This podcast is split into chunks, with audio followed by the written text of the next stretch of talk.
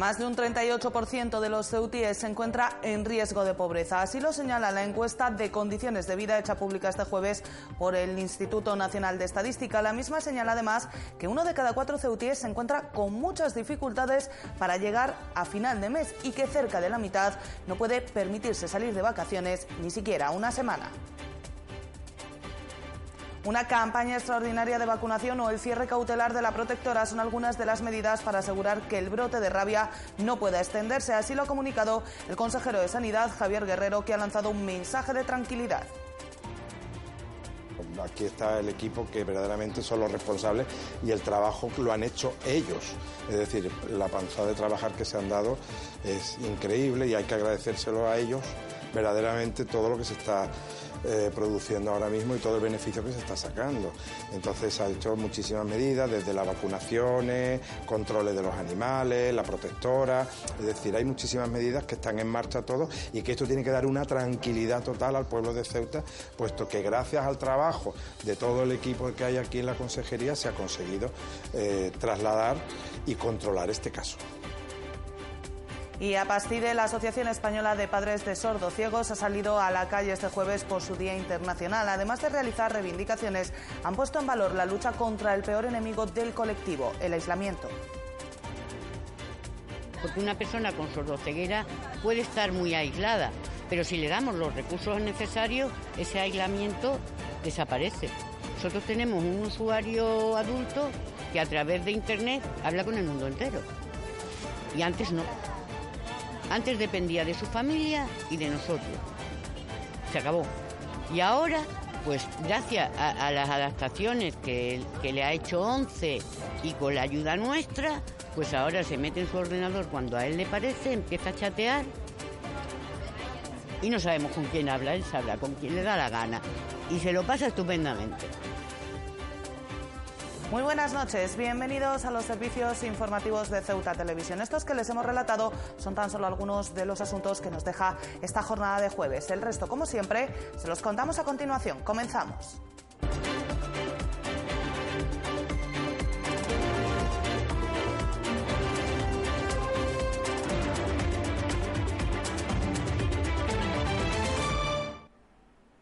Prácticamente la mitad de los ceutíes no puede irse de vacaciones. Así lo refleja la encuesta de condiciones de vida del Instituto Nacional de Estadística, que subraya además que más de un cuarto se encuentra con muchas dificultades para llegar a final de mes. Según esta encuesta, además, más de un 38% de los ciudadanos de Ceuta se encuentran en riesgo de pobreza. No es ninguna novedad que Ceuta se encuentre en los primeros puestos de las estadísticas que señalan en riesgo de pobreza, pero se trata de un dato que no deja de ser preocupante por mucho que estos estudios se repitan. La encuesta de condiciones de vida del Instituto Nacional de Estadística, correspondiente al año 2018, señala que un 38% de los ceutíes se encuentra en riesgo de pobreza, encabezando el ranking nacional y a mucha distancia de la media del país, que es del 21,5%. En lo que se refiere a los ingresos medios, por persona al año suponen 9.784 euros, una cifra que llama poderosamente la atención, especialmente si se tiene en cuenta el importante porcentaje de población funcionaria que supera esas cifras con creces y que ayuda a elevar los ingresos medios, lo que hace ver que un importante porcentaje de la población percibe ingresos aún inferiores a esa cifra. En el ámbito de las dificultades económicas en los hogares españoles, la encuesta nos deja datos muy significativos. Más de un cuarto de los ceutíes concretamente el 26,2%, sufre muchas dificultades para llegar a fin de mes, mientras que más de un 20% se retrasa en el pago de la vivienda principal. La cifra es aún más preocupante en lo que se refiere al número de ceutíes que no pueden hacer frente a un gasto imprevisto, más del 57%, mientras que el 46% no puede irse de vacaciones ni siquiera una semana. Todas ellas cifras que sitúan a la ciudad como una de las autonomías con mayores dificultades económicas de España, muy cerca de otras como Extremadura, Andalucía o Canarias. Pues el Movimiento por la Dignidad y la Ciudadanía ha calificado como preocupantes y alarmantes estos datos de pobreza señalados por la encuesta de condiciones de vida del INE, tanto a nivel nacional como a nivel local. Para la formación localista, estas cifras ponen de manifiesto que es necesario implantar una renta básica universal que ayude a salir del círculo de pobreza a esa parte de la población. El movimiento por la dignidad y la ciudadanía ha calificado como preocupantes y alarmantes los datos de la encuesta de condiciones de vida que señalan que el 21,5% de la población española se encuentra en riesgo de pobreza.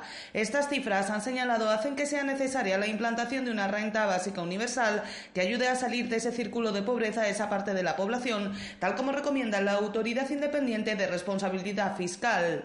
Para me dice, estos datos de la población ceutí y española demuestran que la crisis no ha terminado sobre todo para un gran porcentaje de la sociedad que ha quedado estancada y que es necesario reincorporar al mercado laboral. La formación dirigida por Fátima Hamed ha señalado que no se puede abandonar a su suerte a casi la mitad de la población ceutí por la ineptitud del Gobierno para desarrollar soluciones a los graves problemas de desempleo, vivienda o comercio a los que se enfrenta la ciudad. Desde la formación localista han recordado además que precisamente por la preocupación ante los desoladores datos de la pobreza y exclusión social en Ceuta, proponían impulsar un plan contra la pobreza a fin de trazar una estrategia inclusiva que atendiera y abordara la intervención con medidas que facilitaran la participación, la inclusión y la interdisciplinariedad para alcanzar la mayor cohesión social y paliar y erradicar la desigualdad y la pobreza, mejorando la calidad y el bienestar de vida de los ceutíes. Una propuesta que fue rechazada por el gobierno del Partido Popular, que bajo su punto de vista se desentiende de la ciudadanía y de su bienestar. Para M dice, sin un gobierno que ayude y respalde a su ciudadanía fomentando políticas de empleo activas e igualitarias, salir de esta precaria situación se hace realmente difícil e incluso imposible.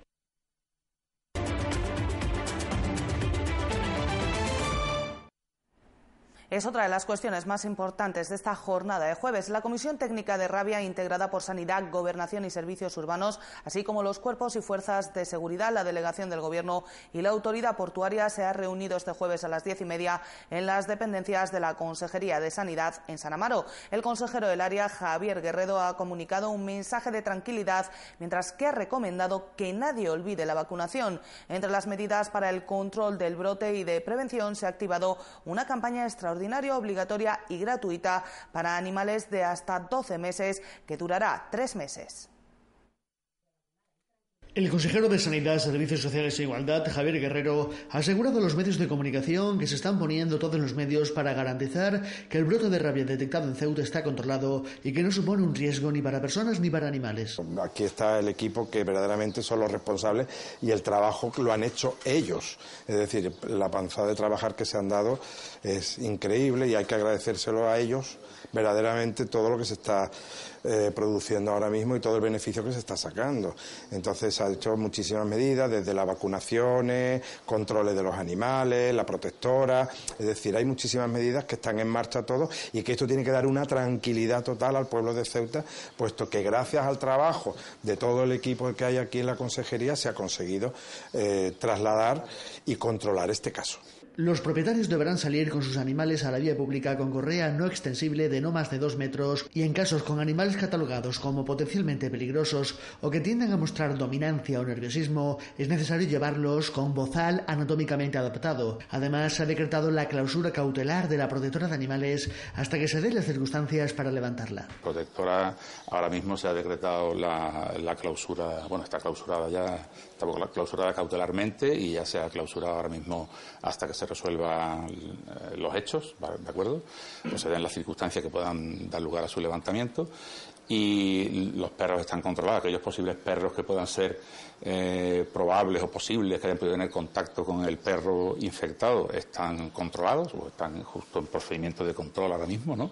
Pero básicamente la inmensa mayoría de ellos, la totalidad, que sepamos, ¿vale? Están controlados y por lo tanto en principio no parece que haya ningún riesgo para, que esté circulando el virus por la, por la ciudad. Para los animales de menos de 12 meses se va a organizar una campaña obligatoria y gratuita de vacunación de tres meses de duración. En el caso de animales de más de un año, aunque no sea gratuita, es recomendable volver a vacunar y obligatoria si no se ha hecho. Se va a ordenar una campaña extraordinaria y gratuita de vacunación para todos aquellos animales de compañía menores de 12 meses en la fecha de declaración del brote, del foco, ¿vale? Eh, aunque ya hubieran sido vacunados con anterioridad. Es decir, aquellos perros menores de un año en, en estos momentos que hayan sido vacunados en campaña, pues tendrán tres meses, se va a abrir una campaña de tres meses aproximadamente, para que puedan volver a ser vacunados. Y los que no lo hubieran sido, evidentemente, con más motivo, deben proceder a vacunarse. Es preciso que los propietarios mantengan el pasaporte o cartilla del animal en regla en sus desplazamientos para prevenir retrasos a la hora de cruzar la aduana de Algeciras.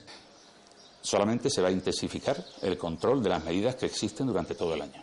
Es decir, los animales que vayan a circular hacia la península, hacia el territorio nacional, pues deberán portar el pasaporte sanitario con la vacunación antirrábica en regla o bien aquellos animales que sean ya, o sea, que procedan de aquellos documentos que era la cartilla sanitaria, la cartilla sanitaria también es válida, no se ha anulado la cartilla sanitaria. Lo que pasa es que sí deberán eh, al menos preocuparse, para no tener problemas en la entrada en el paso de, de Algeciras, preocuparse de que la vacuna esté en periodo de validez, consultando a su veterinario, porque en este caso estas cartillas no, no dicen eh, desde cuándo es válida la vacuna que tiene puesta y hasta cuánto dura esa vacunación. Se ha extremado las precauciones en todo el personal que ha podido tener contacto con el animal infectado con vacunas para prevenir un posible contagio desde el viernes 21 de junio, desde que se sospechó el posible brote, por lo que la probabilidad de contagio y de que el virus circule por la ciudad es mínima. Agentes de la Guardia Civil culminaban este miércoles con una detención, la operación Totet, iniciada el pasado mes de abril con la intervención de 527 kilos de hachís. Agentes de la Guardia Civil culminaban en la jornada de este miércoles con una cuarta detención, la operación Totet, que se iniciaba el pasado mes de abril, cuando las patrullas de este cuerpo localizaban en el puerto pesquero un total de 527 kilos de hachís y detenían a dos personas en la operación. A pesar de lo sustancial de la cantidad, se trataba solo de una parte de la que llegaría a intervenirse en esta operación, ya que una vez estudiado y analizado todo el material intervenido a los dos primeros detenidos, se pudo determinar la implicación de forma directa de otras personas en la trama, una implicación que se fundamentaba en la ocultación de la sustancia en el interior de los huecos y partes internas del pesquero, así como en las labores de seguridad del traslado del estupefaciente, intentando controlar los movimientos de los vehículos y embarcaciones de los operativos de la Guardia Civil de la Comandancia de Ceuta. Todo ello llevó a la primera de las dos detenciones que se producirían en la barriada de Juan 23, en este caso de un joven natural de Ceuta de 21 años de edad, en cuyo domicilio se localizaban 456 gramos de hachís y 2.480 euros en diferentes billetes de curso legal. Finalmente, este miércoles, bajo el correspondiente mandato judicial, se llevaba a efecto el registro de otro domicilio en la misma barriada, al no encontrarse en su domicilio la persona a la que se trataba de localizar con apoyo del servicio marítimo. Los componentes de la Policía Judicial se trasladaban hasta su lugar de trabajo, procediéndose a su detención, que es la del cuarto implicado en esta red. A los detenidos se les imputan los delitos de grupo criminal y tráfico de drogas, siendo presentados ante la autoridad judicial de la ciudad y determinando, conforme a la importancia en su participación, los ingresos en prisión pertinentes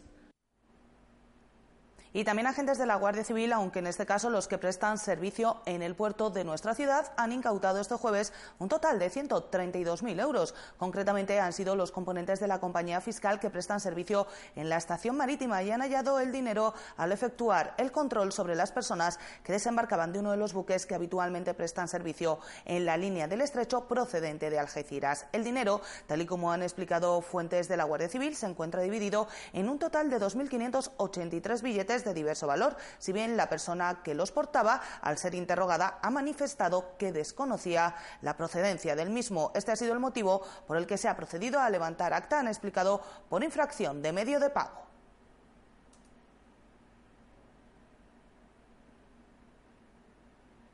Y la autoridad portuaria ha dispuesto la reducción a partir del 1 de julio de la instrucción para la reducción de emisiones de sulfuro de hidrógeno en los buques que operen en el puerto de Ceuta. Los operadores de estos productos tendrán un plazo máximo de tres meses para instalar alarmas electrónicas que analicen en continuo su concentración.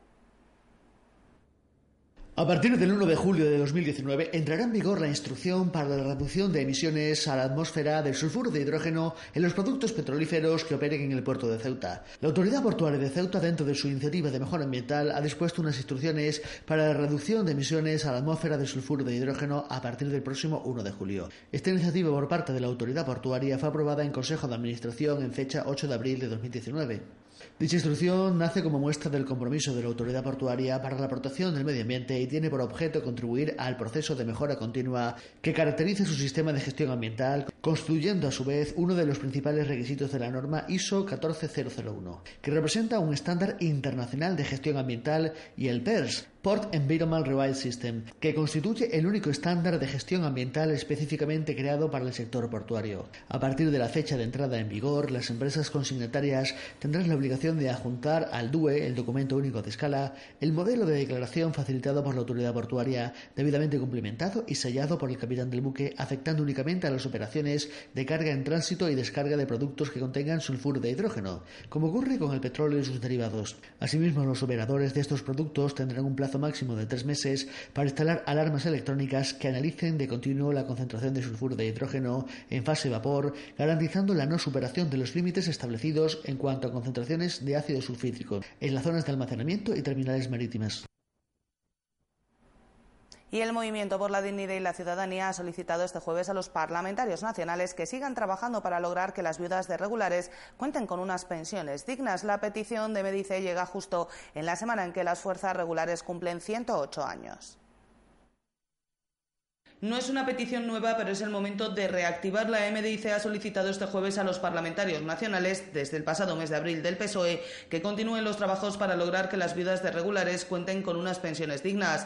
La formación que dirige Fátima Med ha recordado que se trata de una lucha que comenzaba su grupo en el año 2016 y que consideran de justicia social que se reconozca la lucha y el esfuerzo que las viudas y los familiares de los combatientes en la guerra civil en los grupos regulares han desarrollado durante todos estos años para mantener vivo el recuerdo de sus familiares y la exigencia de unos derechos que nunca han sido reconocidos por España. Estas personas, han explicado desde Medice, fueron utilizadas en su momento para luchar por unos intereses que no eran los suyos, obligados en su inmensa mayoría y deben ser reconocidos en su justa medida. Para la formación localista no se trata de una cuestión de ideología. Su ubicación en nuestra ciudad o en el protectorado han continuado les obligó a estar en un bando, ofreciendo muchos de ellos su vida, por lo que entienden la existencia de una deuda social que pasa por devolver ese esfuerzo a las viudas en forma de una pensión digna del país por el que sus maridos lucharon. Desde Medice han recordado el proceso puesto en marcha tras la aprobación de su propuesta en el Pleno de la Asamblea en abril de 2016 y su interpelación en 2017, cuando comenzaron unas reuniones del grupo de trabajo formado tanto por la Administración local como por la central, en el que mostraron su predisposición a trabajar para alcanzar un resultado satisfactorio, llegando a participar los representantes de Ceuta en el Senado durante la pasada legislatura, sin que llegara a materializar resultado alguno. Por ello, y entendiendo esta petición como un reconocimiento cargado de simbolismo, puesto que la dotación presupuestaria, dicen, sería mínima en los presupuestos generales del Estado, a MDIC le parece esencial insistir en que esta petición no caiga en el olvido y solicitar de los parlamentarios nacionales acciones que hagan que culmine satisfactoriamente el trabajo iniciado a nivel local. MDIC ha querido agradecer además a la Comandancia General y al coronel de regulares que hayan retomado el contacto con este colectivo precisamente en estos días que se cumplen 108 años de la fundación de las Fuerzas Regulares.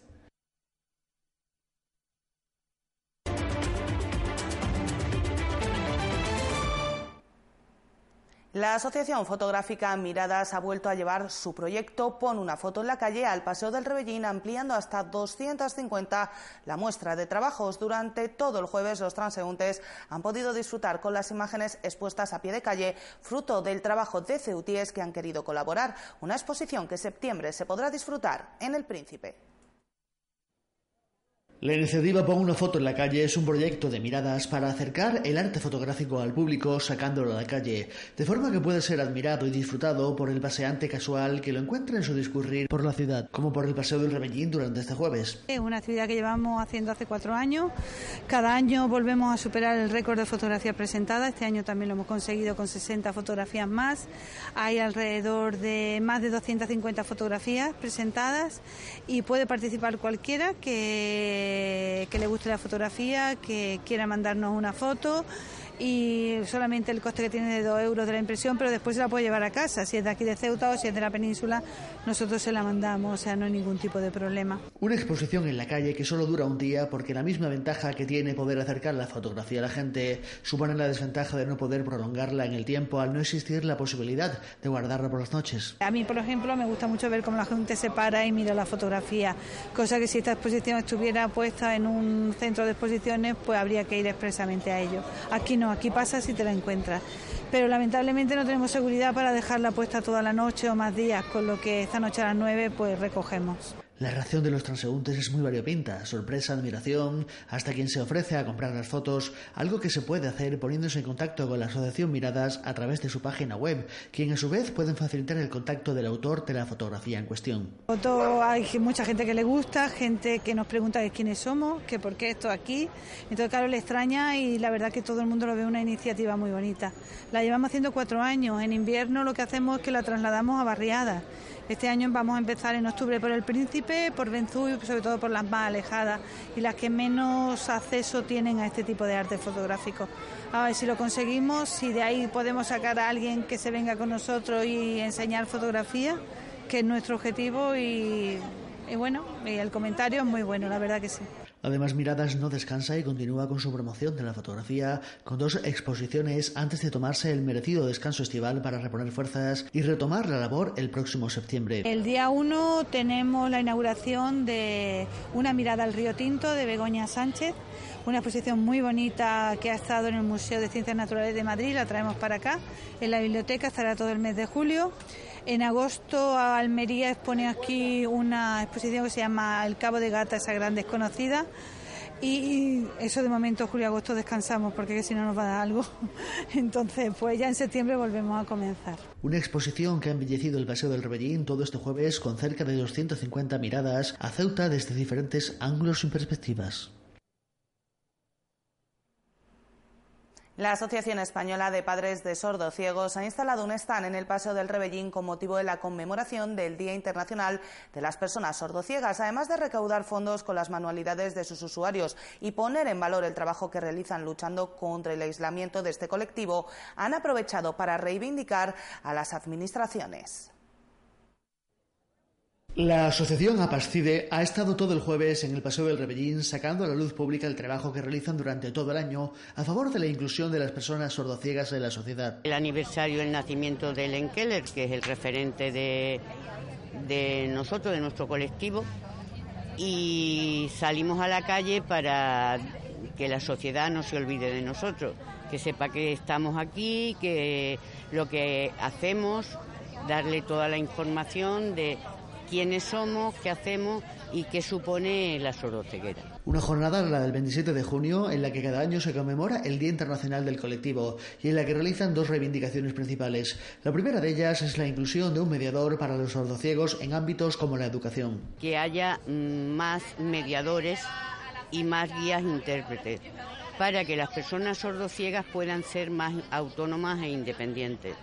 Sobre todo, por ejemplo, en los colegios pues tenemos niños escolarizados en integrada que al tener la mediación por horas no tienen el 100% de las horas lectivas con mediación, con lo cual eso no es bueno para ellos, porque hay una parte de la jornada en la que no están debidamente atendidos. La segunda es la realización de un censo que pueda determinar el número de personas del colectivo, así como otras cuestiones demográficas que ayuden a realizar un perfil más realista de las personas sordociegas. Para ver dónde están esas personas, en qué núcleo están, si están en el núcleo real, si están en las ciudades, si somos mujeres, con la, con la marginación triple que tienen las mujeres. Eh, el riesgo que tienen de violencia que es mayor, el riesgo de exclusión, si son jóvenes, si son niños, están escolarizados, están en sus casas, saber qué necesidades reales tenemos y para eso lo importante es tener un censo.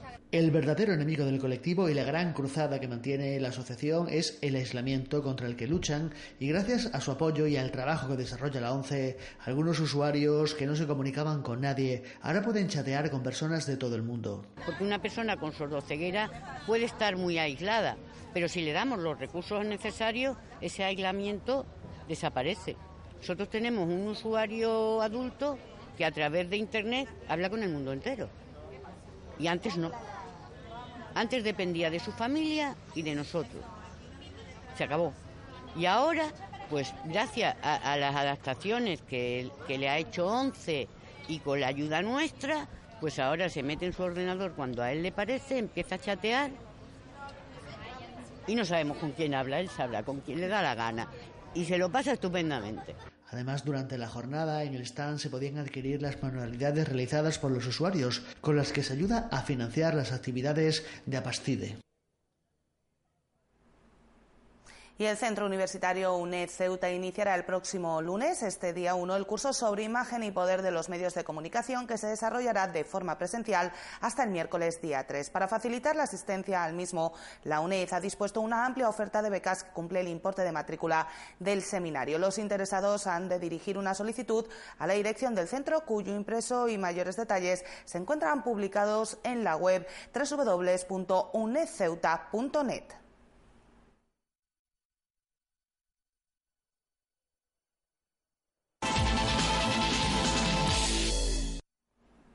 El campus de fútbol sala de Saúl Olmo ha recibido una sorpresa muy especial. El jugador caballa de primera división, Hansa Maimón, ha visitado a los jóvenes deportistas y ha participado con todos ellos en una jornada de entrenamiento inolvidable para los más pequeños.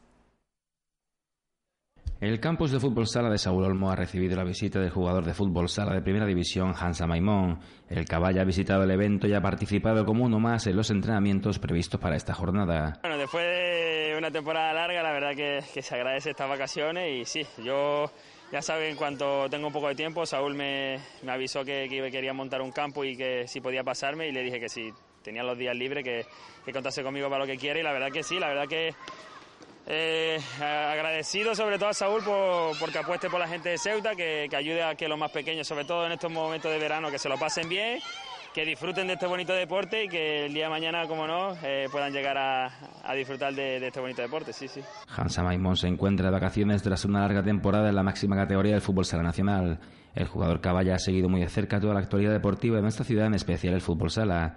Hansa se ha mostrado muy contento por el ascenso de la Sociedad Deportiva Unión África Ceutí a Segunda División, donde su hermano Anwar Maimón ha sido pieza clave en la gran temporada de los unionistas. Sí, la verdad que yo desde que estoy fuera de casa, que ya hace bastante tiempo, pues sigo muy de cerca el deporte en Ceuta, sobre todo el fútbol sala, y la verdad que que muy muy muy contento por, toda la familia del Ceutí, por, desde la directiva hasta hasta todo el cuerpo técnico y los jugadores porque han hecho una grandísima temporada, se ha demostrado, han sido en todo momento líderes de la competición, han, estado a un altísimo nivel y en el momento importante, tanto como los partidos decisivos contra el Ejido y, ese partido de ida y vuelta en el para el ascenso han, estado a un altísimo nivel y la verdad que, muy contento. Espero que, ahora la ciudad apueste por, este bonito deporte, que se ve que sí hay gente que es muy válida para seguir creciendo, gente joven, gente con mucha gente de Ceuta y la verdad que, como te digo, muy contento, ojalá se siga apostando y puedan llegar a la máxima categoría. Hansa Maimón espera que el Ceutí pueda sentarse en la categoría, pero avisa de la dificultad de la Segunda División Nacional de Fútbol Sala. Sí, eh, aunque no lo parezca, eh, sobre todo el, ritmo de, la liga. Hay muchos equipos filiales de, muchos de los equipos de primera división que, apuestan por gente joven y la verdad que, es muy... Eh, es muy competida la, liga, este año se ha visto que Viti ha hecho un desembolso económico muy, muy fuerte y al final no, no ha podido ascender, por eso significa que la liga está cada vez creciendo, está muy competida y la verdad que bueno, que que primero asentarse en la categoría, los primeros partidos serán importantes, eh, los partidos sobre todo en casa, que, la gente llene el pabellón, porque en este tipo de, categoría es importante que los, puntos se queden en casa y a raíz de ahí seguir creciendo, eh, eh, lo que te dijo, competir todos los partidos, asentarse en la categoría y a raíz de ahí dar pasos pequeñitos para el día de mañana pues estar en la máxima categoría. Hansa Maimón seguirá defendiendo esta próxima temporada la camiseta del Palma Futsal. El jugador Caballa ha realizado un gran tramo final de temporada donde fueron eliminados por el campeón, el Fútbol Club Barcelona, en la tanda de penaltis. Sí, eh, tengo contrato, así que, seguiré otro añito más, el disfrutar de, estos partidos. Para eso fui al Palma, eh, Palma Futsal, porque es un equipo que ha crecido muchísimo en los últimos años. Eh, y bueno, la verdad que, contento por cómo acabó la temporada, de disfrutar de muchos minutos y de minutos importantes y sobre todo a nivel colectivo, que es lo más importante, poder luchar por, el título de liga. Estuvimos a punto, caímos eliminados contra, contra Barça sin perder ningún partido. Los dos, los dos que perdimos fueron por penalti. La verdad que, que contento y a ver si la temporada podemos mejorarla. Los más pequeños han disfrutado de una jornada de fútbol sala inolvidable junto a Hansa Maimón y el internacional Saúl Olmo, dos grandes del deporte del fútbol sala.